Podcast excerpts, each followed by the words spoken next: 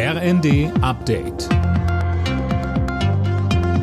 Stündlich neu. Auf den Punkt informiert.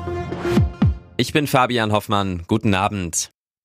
Der nächste Warnstreik im öffentlichen Dienst hat heute viele Kitas und Horte lahmgelegt. Laut der Gewerkschaft Verdi legten rund 70.000 Beschäftigte im Sozial- und Erziehungsdienst die Arbeit nieder. Mehr von Daniel Stuckenberg. Demnach gab es in etwa 50 Städten Kundgebungen und andere Aktionen.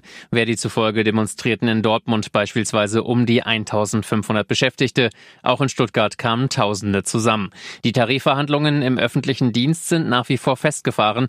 In der letzten Runde hatte die Arbeitgeberseite einen Angebot vorgelegt. Das wurde allerdings von den Gewerkschaften zurückgewiesen. Sie sprachen von einer Mogelpackung. Im Zuge der Ermittlungen zur Sabotage der Nord Stream Pipelines in der Ostsee werden immer mehr Details bekannt. So hat die Bundesanwaltschaft bereits im Januar ein Schiff durchsuchen lassen, das eine Rolle beim Transport der Sprengsätze gespielt haben soll.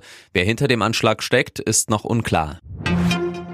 Mehr Gleichberechtigung im Job und im Alltag. Das fordern zahlreiche Organisationen zum heutigen Weltfrauentag.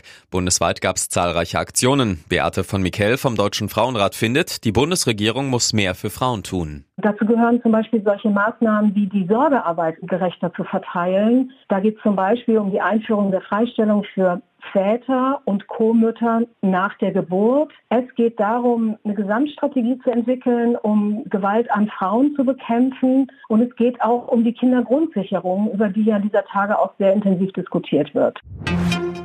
Bayern München will am Abend in der Fußball Champions League ins Viertelfinale einziehen. Dazu hat der FCB Paris Saint-Germain im Achtelfinal-Rückspiel zu Gast. Das Hinspiel in Paris ging mit 1 zu 0 an die Bayern. Bei PSG fehlt Superstar Neymar verletzt. Für Bayern-Kapitän Thomas Müller nur bedingt ein Vorteil. Sicherlich gibt es Spieler, und da gehört Neymar dazu, die ein Spiel auch mit einer einzelnen Aktion entscheiden können, aber eben halt nur können. Die Topspieler, die äh, sind Topspieler, weil sie es öfter können als andere, aber das garantiert halt nicht, dass jeder Topspieler in jedem Spiel immer das Spiel entscheidet. Sonst wäre es ein bisschen langweilig.